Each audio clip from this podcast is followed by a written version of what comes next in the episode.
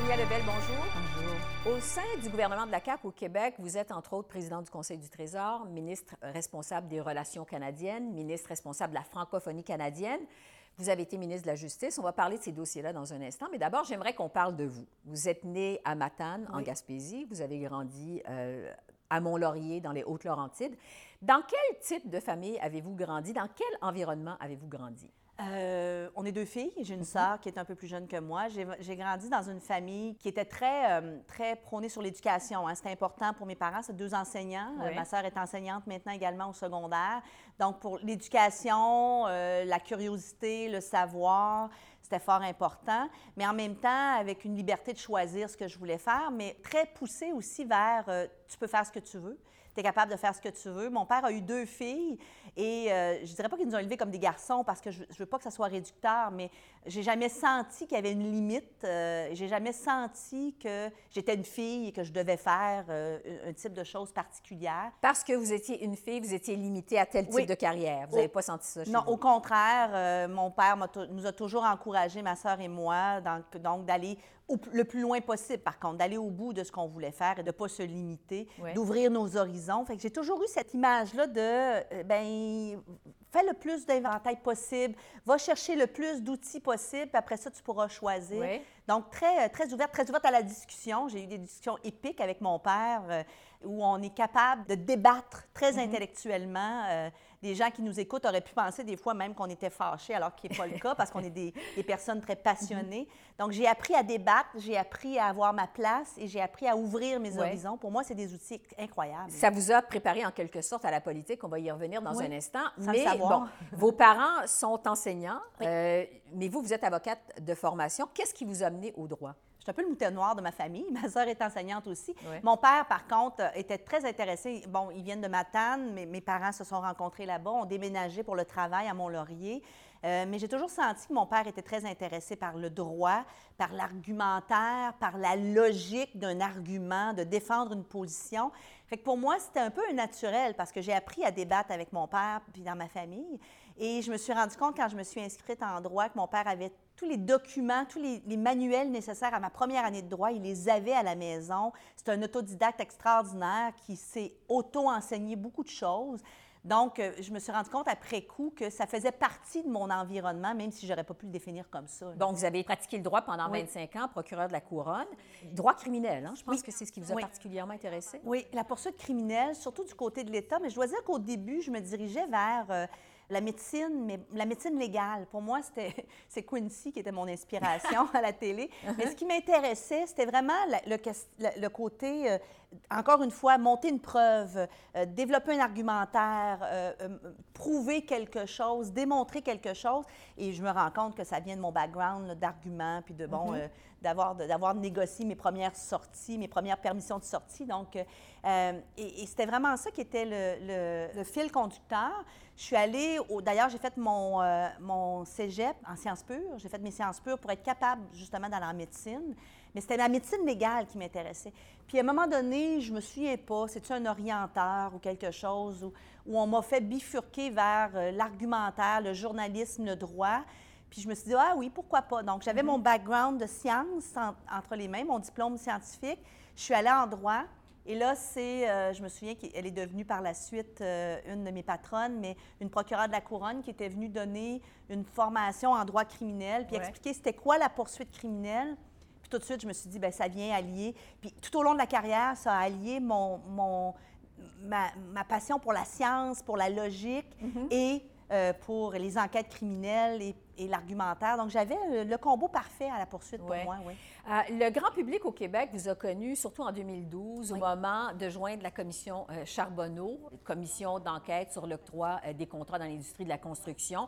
Ça a été, pendant quelques années, un véritable feuilleton télévisé au Québec. Tout le monde suivait ça. Vous étiez une vedette de cette télé-réalité. Comment en êtes-vous venu à joindre la commission Charbonneau? Euh, c'est Mme Charbonneau, France, qui était également procureure de la Couronne, qui a fait d'ailleurs le dossier de Mom, euh, Boucher. On se connaissait oui puis non, c'est-à-dire qu'on s'était côtoyés dans les bureaux de la couronne, mais elle était beaucoup plus avancée que moi. C'était une procureure senior.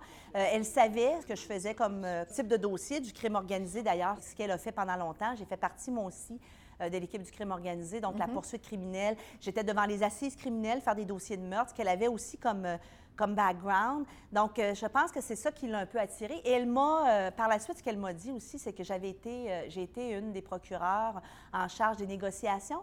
euh, par- dans la grève de 2011. Donc, j'étais une des figures publiques de Montréal. J'avais fait beaucoup d'entrevues à cette époque-là. Donc, pour elle, ce qu'elle m'a expliqué par la suite, euh, ce combo-là de procureur de la couronne capable de faire face au crime organisé, puis on avait Ouais. cet élément-là dans le mandat d'ailleurs, hein, l'infiltration du crime organisé, et être capable aussi de s'exprimer devant les di- médias publiquement, pour elle, c'était un combo, là, un profil Ouais. qu'elle recherchait. Tellement que vous en êtes devenu procureur-chef à un Oui, certain moment donné, oui. au moment du départ euh, de- du procureur-chef qui Ouais. Bon, très rapidement, la commission Charbonneau, vous vous êtes fait reconnaître pour votre passion, votre rigueur, votre détermination. Euh, on se rappelle au Québec d'un moment très précis de la commission Charbonneau où vous étiez en train d'interroger le président ou l'ex-président de la FTQ, Michel Arsenault, et on vous a vu perdre patience Ouais. au moment de cet interrogatoire. Dans toute cette histoire-là, Henri Mancé était C'est Henri l'ex-président... de la- Passé qui m'a appelé, madame. C'est pas lui? moi qui l'ai appelé. Parfait. Si je vois comme il faut, est-ce que je me trompe? Oui, mais votre souvenir, là? À C'est votre Henri souvenir, à vous, Bon, À- Est-ce qu'on peut revoir là, le début? Monsieur Arsenault, écoutez Le, ma le début de l'enregistrement, est-ce que je Monsieur peux l'avoir? Arsenault. Monsieur Arsenault, Oui. je veux votre souvenir. Vous avez dit par la suite avoir regretté ce moment-là. Oui. Pourquoi? Oui, parce que c'est pas dans ma formation. C'était pas dans ma formation. Comme procureur de la couronne, on ne doit pas laisser paraître nos émotions. On est représentant de l'État. On ne doit pas démontrer un parti pris, euh, euh, une agressivité envers un accusé. Bon, il n'était pas accusé. On s'entend que c'est dans le cadre de la commission, mais je parle de ma formation. Donc, pour moi, je venais de, de déroger à 25 ans de formation. OK. Garde, on ne rentrera pas dans les détails de la campagne, Bon, si vous ben, permettez. ben, c'est- ben, vous me demandez le rôle de la FTQ, je vous donne un exemple. Oui, mais j'ai pas besoin de cet exemple. Monsieur Arsenault. Monsieur Donc, Arsenault. on fait ça, Monsieur ça- Arsenault. Monsieur Arsenault, s'il Oui. vous plaît. Non, mais ça amène à... je pense que J'en parle avec passion. C'est parce que je peux aller 44 prendre un café puis revenir tantôt, si vous voulez, là. Qu'est-ce qui est fait qui est venu vous chercher comme ça? On préparait beaucoup nos entrevues, naturellement, nos interrogatoires. Euh, il y avait beaucoup d'écoutes électroniques euh, sur Michel Arsenault, d'ailleurs, qu'on a eu l'occasion de présenter, l'écoute électronique par rapport à la FTQ Construction, la FTQ. Et j'ai j'ai eu à écouter Michel Arsenault dans mes oreilles pendant deux semaines avant la préparation et beaucoup de- je dirais, d'explications, d'excuses, de, de, de mise en scène qui était préparée parce qu'on l'avait sur écoute électronique, d'anecdotes, genre, pour expliquer ici, je vais parler de mon petit-fils que je suis allée promener son... Alors, beaucoup de choses, je savais qu'il étaient des faux semblants, des préparations de réponses. Dès les premiers moments de l'interrogatoire, il s'est mis à me redonner cette espèce de, de, de, de toune que j'avais entendue pendant deux semaines dans mes oreilles. Là, je me suis dit, non, c'est pas vrai. C'est pas vrai qu'il va nous servir la salade habituelle. Et euh, M. Arsenault avait euh, une espèce, je vais le dire, une arrogance qui faisait en sorte que dans l'atmosphère, dans la salle de- d'audience, c'était beaucoup, euh, il, il m'ignorait beaucoup. hein, il ignorait beaucoup mes, questions, Ouais. se tournait beaucoup vers le commissaire Lachance euh, entre hommes. On le voyait dans son regard. Je disais que nous balayait beaucoup du, revers de la main, moi et la commissaire Charbonneau à cette époque-là. Mais encore une fois, ce pas des choses qui devraient venir nous chercher. Donc, j'ai l'impression que c'est un, c'est un combo, un alignement des planètes qui a fait que là, ça ne fonctionnait pas. Vous avez fait le saut en politique en 2017, d'abord comme directrice adjointe euh, du chef François Legault euh, de la CAQ. Par la suite, vous vous êtes présentée à l'élection de 2018. Vous arriviez de la commission Charbonneau qui vous avait montré un côté, je dirais, sombre, un visage plus ou moins beau de la politique. Qu'est-ce qui vous a attiré vers la politique? Ça m'a pris quand même un certain temps à me décider. On m'a approché, je dirais que j'ai eu une réflexion de près de six à sept mois avant de Quand dire même. oui, de sauter en politique. Parce que ça faisait en sorte aussi que je, me- je laissais derrière moi. Pour moi, je brûlais les ponts avec la couronne parce que, avec la poursuite criminelle qui a été toute ma vie, euh, parce qu'on ne peut pas faire de retour en arrière. C'est un, un poste qui est hautement non politisé de par sa nature. Donc, pour moi, je savais que si je faisais le saut en politique, je ne pouvais pas revenir en arrière. Donc, une- ça faisait partie de la réflexion. Pendant la commission Charbonneau, on a présenté le côté plus sombre de la politique parce que c'était la nature du mandat de trouver s'il y avait des stratagèmes et des liens avec le financement. Mais on a rencontré beaucoup de gens, beaucoup de témoins, plusieurs milliers de personnes pour pouvoir se préparer. Et on a vu aussi des gens passionnés, des gens au service du public qui sont là pour vrai dans l'intérêt public, qui font de la politique et qui ont une abnégation de leur vie de, de soi pour, pour être capable de servir les gens. Donc, c'est pas ces gens-là qu'on a présentés parce que c'était pas la nature du, du mandat. Donc, j'ai vu les deux côtés. Et, Et l'abnégation de soi, ça Oui. vous a tenté? Ben oui puis non, mais parce que puis ça a été un des grands soucis de ma réflexion parce que ça a été difficile pour ma famille, la commission Charbonneau. Je me suis séparée, euh, j'étais devenue bon, les- mes enfants étaient jeunes pendant la commission. Là, je me disais est-ce que je me relance dans un mandat, mais en même temps il y a la passion d'avoir de vouloir servir l'intérêt public, ce que j'ai fait toute ma vie d'une autre façon comme procureur de la couronne. Donc il y a eu tout ça qui, qui qui a fait partie de l'équation, mais comme je disais, j'ai pris une réflexion assez longue avant de dire, et j'ai même pas accepté de me lancer comme candidate après Marba à bord parce que c'est peut-être ma formation, mais je voulais aller voir avant, avant de m'engager. Puis J'ai même dit à ce moment-là à François Legault, c'est pas une pouponnière à candidat. Si j'y vais, c'est pas parce que je promets automatiquement. Les gens ont tout de suite assumé que j'allais là, puis j'allais me présenter. Ben bon, ils vont dire, regardez, la, la- la preuve a été faite, nous avons eu raison, mais moi, dans mon cheminement, j'en étais pas du tout là. Vous êtes aujourd'hui euh, ministre des Relations canadiennes. Vous faites finalement le pont entre Québec et Ottawa. Comment voyez-vous votre rôle en tant que ministre des Relations canadiennes? Mais je le vois comme, comme exactement ça, ce pont-là, ce canal de communication qu'il faut garder. Euh, donc, c'est un équilibre entre avoir des bonnes relations, mais être capable de bien défendre notre position et rester ferme sur notre position.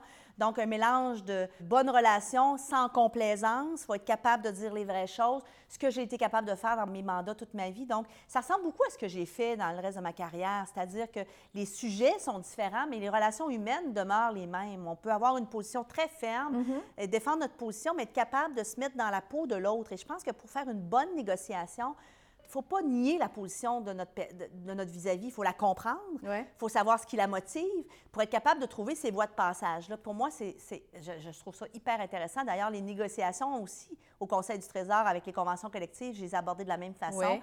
Et il faut souvent être capable de se mettre dans les souliers de l'autre. Et ça, c'est difficile des fois. On a- on- même en, je, je le vois avec les syndicats, la négociation, l'interlocuteur n'a pas toujours la faculté de se mettre dans la position de l'autre et, et- et de le faire et de le comprendre, ça ne veut pas Oui. dire de l'accepter.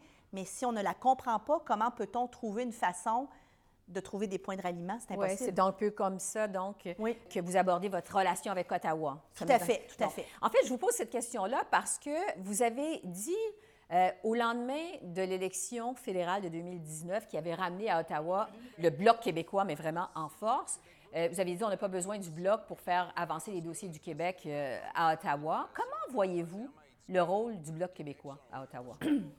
Le Bloc québécois est très certainement une voix des citoyens du Québec, c'est sûr, mais ce n'est pas la représentation du gouvernement du Québec. Et je pense que c'est là qu'il faut faire la part des choses.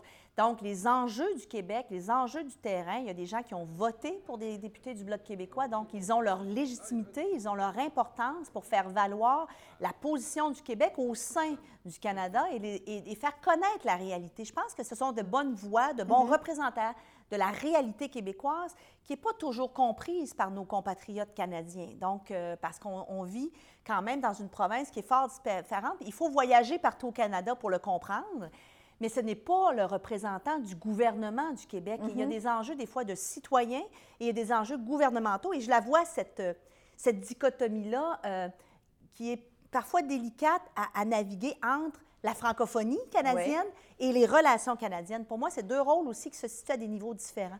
Et, et c'était un peu ça, c'était un peu ça le message quand je disais, ils ne sont pas les représentants du gouvernement du Québec, mais ils sont très certainement les représentants de la réalité québécoise. Oui, c'est ça, parce que C'est fort différent pour moi là. Un cheval de bataille du Bloc québécois, c'est les transferts en santé, évidemment. Oui. Le Québec euh, demande, comme les autres provinces, via le Conseil de la Fédération, euh, à Ottawa, des augmenter, les faire passer de 22 à 35 Ottawa dit on va les augmenter, euh, mais elle ne dit pas quand, Ouais. elle ne dit pas à quelle hauteur. Euh, Ottawa rappelle que le gouvernement fédéral a donné des milliards aux provinces pour faire face à la pandémie. Est-ce qu'il y a une limite à ce que le gouvernement fédéral peut faire?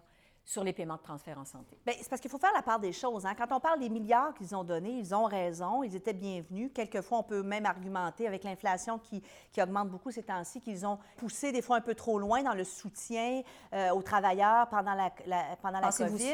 Moi, je pense qu'il y a eu un effet pervers. Je pense que la, la la volonté, elle était réelle et, et légitime, mais à un moment donné, on est allé trop loin là, dans la PCU, puis avec la- pénurie de main-d'œuvre. Et je pense que ça a créé, dans certains secteurs, un certain effet pervers. Mais c'est facile de le dire après après coup, naturellement, l'analyse. Mais il ne faut pas oublier que ce qu'ils ont fait comme paiement à l'époque, ce sont des paiements non récurrents, hein, nécessaires. Ils viennent d'en donner là, pour les chirurgies, pour le retard en chirurgie Oui. qui a été causé par la pandémie. C'est nécessaire, c'est bienvenu, mais quand on parle des transferts en santé, on parle des coûts qui ont augmenté depuis plusieurs années. La part du gouvernement fédéral qui se doit d'être présente euh, pour toutes les provinces, en santé particulièrement, n'a cessé de diminuer au début des années. Donc, c'est à ça qu'on fait référence. Pour la- garder la pérennité de notre système de santé, on a des populations vieillissantes, ça coûte de plus en plus cher. Ils doivent s'impliquer de façon récurrente, année après année. Oui, parce qu'il y a tout l'argumentaire qui dit que, bon, l'argent des paiements de transfert en santé sont mal dépensés par les provinces. Au Québec, notamment, ça a servi à augmenter les salaires des médecins spécialistes, des médecins, mais pas nécessairement augmenter les services directs aux patients. Qu'est-ce que vous répondez à ça? Bien, je réponds qu'il faut faire attention à juger de, de ce qui a été fait dans le passé avec un effet aujourd'hui. C'est facile, après coup, d'analyser, de prétendre que c'est cette mesure-là plutôt qu'une autre. Maintenant, on peut en faire cette analyse-là, mais je pense que dans l'entièreté des provinces et des territoires, les mieux placés pour connaître leur réalité sur le terrain, ce sont les provinces. Et moi, je leur dis à un moment donné, si vous voulez faire de la politique provinciale, bien, présentez-vous comme député provincial. Et il y a des enjeux à Ottawa à régler, là, nos frontières présentement, l'immigration qui est fort important de discuter avec les provinces.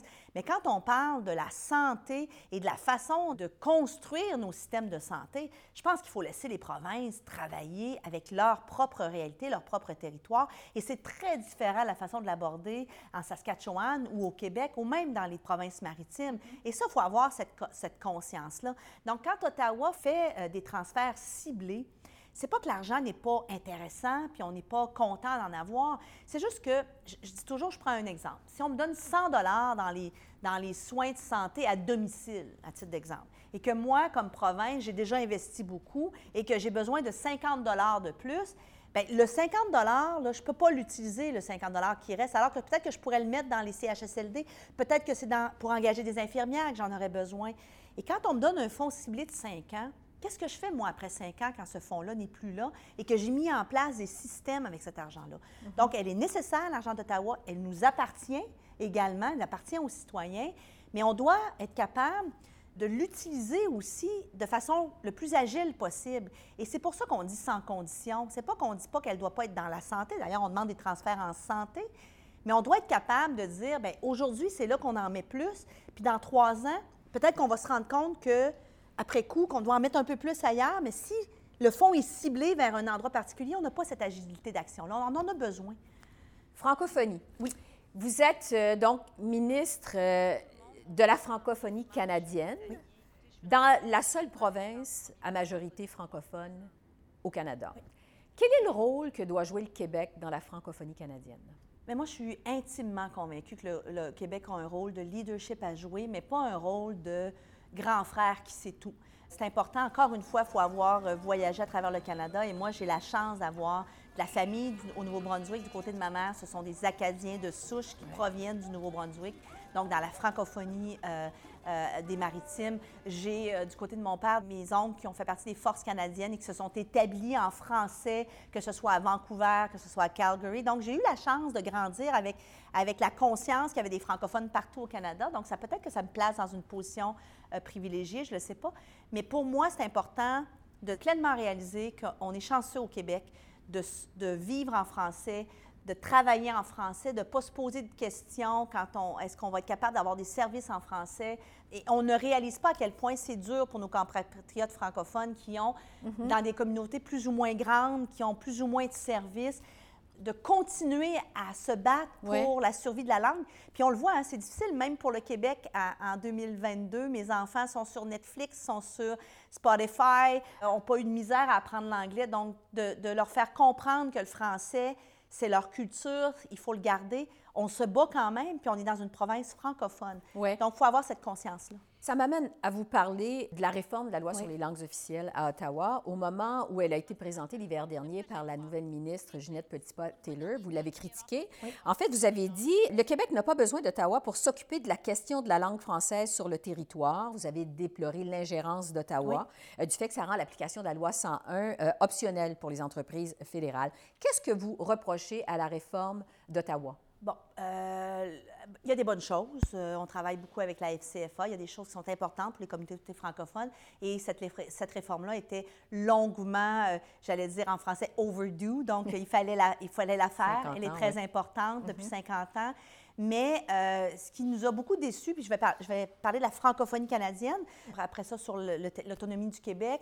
Mais en francophonie canadienne, euh, on a eu des belles discussions. Moi, j'ai eu l'occasion de faire la, plus grande partie de mon mandat avec euh, Mme Joly, qui était, pour laquelle on a eu bon, beaucoup de rencontres où on était ensemble. Prédécesseur de Mme petit Effectivement, qui a présenté d'ailleurs le projet de loi précédent sur la même réforme, dans le mm-hmm. même gouvernement avant les élections.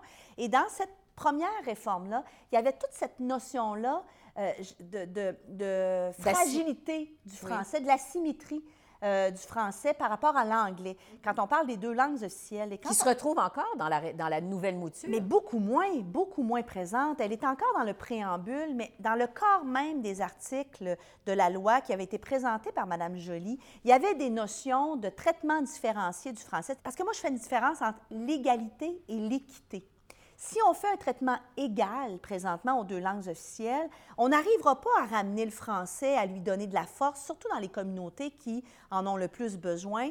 Euh, et, ce qu'il faut faire, c'est de l'équité, c'est-à-dire être capable de dire, bien, il y a des endroits au Canada où les communautés francophones ont besoin d'avoir plus d'aide mm-hmm. qu'ailleurs. Euh, et pour être capable de ramener un certain niveau, est-ce qu'on va revenir à un niveau euh, de langue de français et d'anglais égal au Canada? Bien, peut-être à long terme, un, je pense que c'est un objectif qu'il faudrait poursuivre. Et c'est ça qu'il y avait dans, dans, les deux projets de loi. Est-ce qu'on critiquait, puis ce qui nous a beaucoup questionné, c'est Qu'est-ce qui s'est passé entre le projet de loi de Mme Joly, mhm. qui n'était pas parfait, parce qu'un projet de loi n'est jamais parfait, mais qui, qui, démontrait avec beaucoup plus de fermeté cette notion d'inégalité-là et d'asymétrie, et le projet de Mme Petit-Pot-Taylor, qui semble en avoir évacué une bonne partie. Mhm. Et c'est ça qui nous questionnait. Pour nous, c'est un recul. Maintenant, c'est sûr que l'autonomie, pour nous, au Québec, on dit, écoutez, on, on, a notre loi, on a notre façon de faire, et de donner un choix aux entreprises entre la loi 101 euh, la Charte de la langue française québécoise et la loi sur les langues officielles, qui est beaucoup moins coercitive, qui est beaucoup moins euh, mhm. forte, je dirais. Pour nous, c'est également un recul. Et il y a beaucoup d'entreprises qui ont fait une adhésion volontaire à la Charte de la, loi, de la langue française. Mais maintenant, si elles ont le choix, qu'est-ce qu'elles vont faire? Bien, habituellement, la nature humaine fait qu'on va vers le moins contraignant, mais c'est mon opinion. Je veux vous entendre sur des cas qu'on a vus dans l'actualité récemment. Évidemment, il y a le CN, il y a eu Air Canada qui a démontré, je dirais, le peu d'égard pour la langue française euh, au Québec. I've been able to live in Montreal without speaking French. Qu'est-ce que vous pensez de l'attitude d'Air Canada? Et du CN, par exemple? Mais c'est toujours trop difficile à accepter. C'est toujours comme, c'est comme si le français était, un, le francophone et la langue française était, était une langue ou un citoyen de second ordre au Canada. C'est comme si on ne mettait pas pleinement les efforts. Euh, donc, il y a la différence entre les individus, il y a les compagnies. Et c'est toujours décevant quand on voit ça parce que je pense qu'on a avantage à, prendre en compte la francophonie canadienne, le francophone, le Québec aussi. Je pense que, et c'est un peu notre, politique en matière de relations canadiennes. Moi, je suis pas dans la chaise vide. Je pense qu'il faut, euh, faut affirmer notre position, notre place au sein du Canada, mais affirmer notre place ne veut pas dire de, de s'assimiler dans la fédération, c'est-à-dire de dire on est une partie à part entière, on a notre spécificité qu'on doit défendre, notre autonomie qu'on doit défendre. Et pour moi, le Canada est formé de 13 parties euh, qui doivent avoir, euh, se, mettre ensemble parce qu'on a des intérêts communs également. Justement, vous êtes dans un gouvernement qui se dit autonomiste le premier ministre Legault rate jamais une occasion de défendre les pouvoirs du Québec, les compétences du Québec euh, auprès du gouvernement de M. Trudeau. Comment qualifiez-vous les relations entre Québec et Ottawa? Ben, je vous dirais que les relations sont bonnes dans le sens où il n'y a pas de coupure de, communication. On communique très bien. Moi, j'ai d'excellentes relations avec Dominique Leblanc, qui est mon vis-à-vis, avec Christian Freeland, qui était là au départ. Mon collègue en finance a de bonnes relations avec Christian Freeland. Mais avoir de bonnes relations ne veut pas dire de laisser aller nos positions. Et c'est ça qu'il faut faire une différence. Les gens pensent que parce qu'on a des bonnes relations avec quelqu'un et qu'on entretient une bonne relation, on est complaisant et qu'on laisse aller nos dossiers. Pas du tout. J'ai passé ma vie, moi, à avoir d'excellentes relations avec mes adversaires à la défense, mais d'être ferme dans mes positions au niveau de la sentence et de mes objectifs. Et c'est pareil en matière de défense du territoire d'autonomie du Québec. Et pour moi, d'affirmer sa position ne veut pas dire, encore une fois, de dire qu'on est complaisant et- et on peut être très ferme. Et il faut faire attention, le gouvernement fédéral n'est pas un palier de gouvernement au-dessus de celui des provinces. C'est un palier de gouvernement au même titre que celui des provinces qui a des compétences différentes, un rôle différent et complémentaire. Et c'est comme ça que la Constitution a été séparée. Il faut le jouer pleinement, ce rôle-là, de dire on est égal, Ouais, on, a, on a juste des rôles différents. Et c'est là qu'on jappe, en bon français, c'est quand le, le gouvernement fédéral oublie que son rôle n'est pas de venir jouer notre rôle, mais d'être complémentaire et de nous aider. Mais il a un rôle à jouer. Moi, comme Québec, là, je ne peux pas défendre les provinces, je ne peux pas défendre ma position à l'international, puis je ne peux pas être pleinement, je veux avoir une autonomie dans mon immigration sur mon territoire, mais je ne peux pas jouer le rôle complet de l'immigration parce que j'ai besoin du fédéral pour le faire. Donc, il faut japper, comme vous dites. Il faut japper, euh, il faut des fois grogner, Ouais. euh, mais je pense qu'on est capable de le faire sans s'insulter en termes d'individus. Mm-hmm. Mais il faut être très ferme dans nos positions. Je pense que c'est important. Au mois de décembre dernier, en 2021, euh, vous avez été sacrée, euh, Madame Lebel, parlementaire féminine de l'année par le journal La Presse. On a reconnu votre façon de faire de la politique. Dans le respect, malgré les désaccords, on dit que vous favorisez les solutions négociées, vous en avez parlé tout à l'heure. Est-ce que c'est trop rare euh, aujourd'hui en politique que cette façon justement de faire de la politique? J'imagine, compte tenu que pour moi, ça a été ma façon de pratiquer ma, ma profession toute ma vie. J'ai été dans des dossiers extrêmement controversés, durs, difficiles, des dossiers qui n'étaient pas simples dans le sujet à traiter, où j'ai réussi à, à- à naviguer, à tirer mon épingle du jeu et à, je pense, garder le respect de mes adversaires. Parce que pour moi, un adversaire, c'est un adversaire d'idées. C'est pas un adversaire personnel. Oui, des fois, trop souvent, moi, à mon goût, à moi, la politique devient personnelle. C'est-à-dire que attaquez mes idées tant que vous voulez. Attaquez pas ma personnalité, ma personne. Je trouve que c'est là où on devient. C'est difficile des fois en politique où des fois, des fois, on verse vers, vers Ouais. euh, les attaques personnelles et ça, pour moi, c'est non, non. Mais j'imagine que c'est trop rare parce que si, si on, on me donne une considération pour faire quelque chose qui, pour moi, est la façon de faire naturelle parce que je l'ai fait comme ça toute ma vie, euh, eh, oh, j'imagine que oui, c'est trop rare. Mais je pense qu'il faut faire la différence entre être ferme mais on peut être ferme et respectueux, on peut être convaincu sans insulter, on peut être convaincant sans, sans attaquer la personne de l'autre, et on peut aussi recevoir des arguments qui sont forts sans se sentir insulté et outré à chaque tournant. Donc, je pense que tout est une question d'équilibre. Puis, je ne suis pas parfaite, hein, j'ai claqué des doigts à la télé. Euh, je perds, moi aussi, je perds... euh, Patience. Je, je perds patience.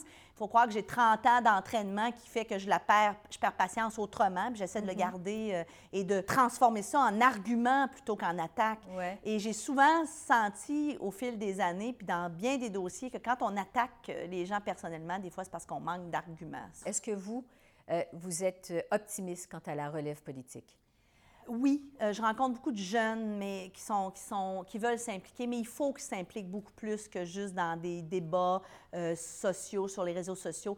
Malheureusement, ce n'est pas une démographie qui vote tant que ça. Je pense qu'il faut aller chercher ces gens-là, mais il faut aussi, puis, je, fais partie, moi, des gens dans mon parti avec la directrice Brigitte Legault, qui, on, essaie de recruter des femmes. C'est encore très difficile hein, pour les femmes qui ont des jeunes familles, qui ont des choses à dire, mais qui souvent sont trop euh, trop portées à être obligées de choisir entre le bien-être de leur famille et euh, l'implication politique. Puis ça aussi, c'est une raison de revoir nos façons de faire. hein. Est-ce qu'on doit toujours être présent à Québec tout le temps, à tous les niveaux? Je pense qu'il faut se questionner euh, dans notre société. Encore une fois, je parle des pas sur les objectifs, mais sur la façon de le faire. La forme. La forme, oui. Sur- pas sur le fond, c'est important, mais sur la forme.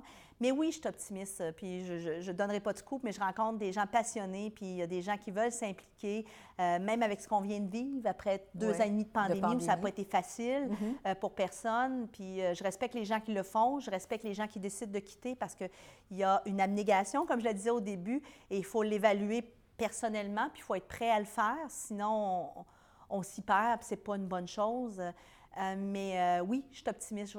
Mais je, je pense que je suis une personne optimiste de nature, donc euh, oui, je le demeure. Mais il faut travailler. Il faut travailler sur la forme parce que je pense qu'on va perdre beaucoup de gens de qualité parce que la, la forme n'est plus appropriée. Oui, peut-être que la pandémie va aussi susciter cette Oui. réflexion-là. C'est Oui. à souhaiter. Sonia Lebel, merci beaucoup. C'est un plaisir. Merci de, cette, de cet accueil. Un plaisir également.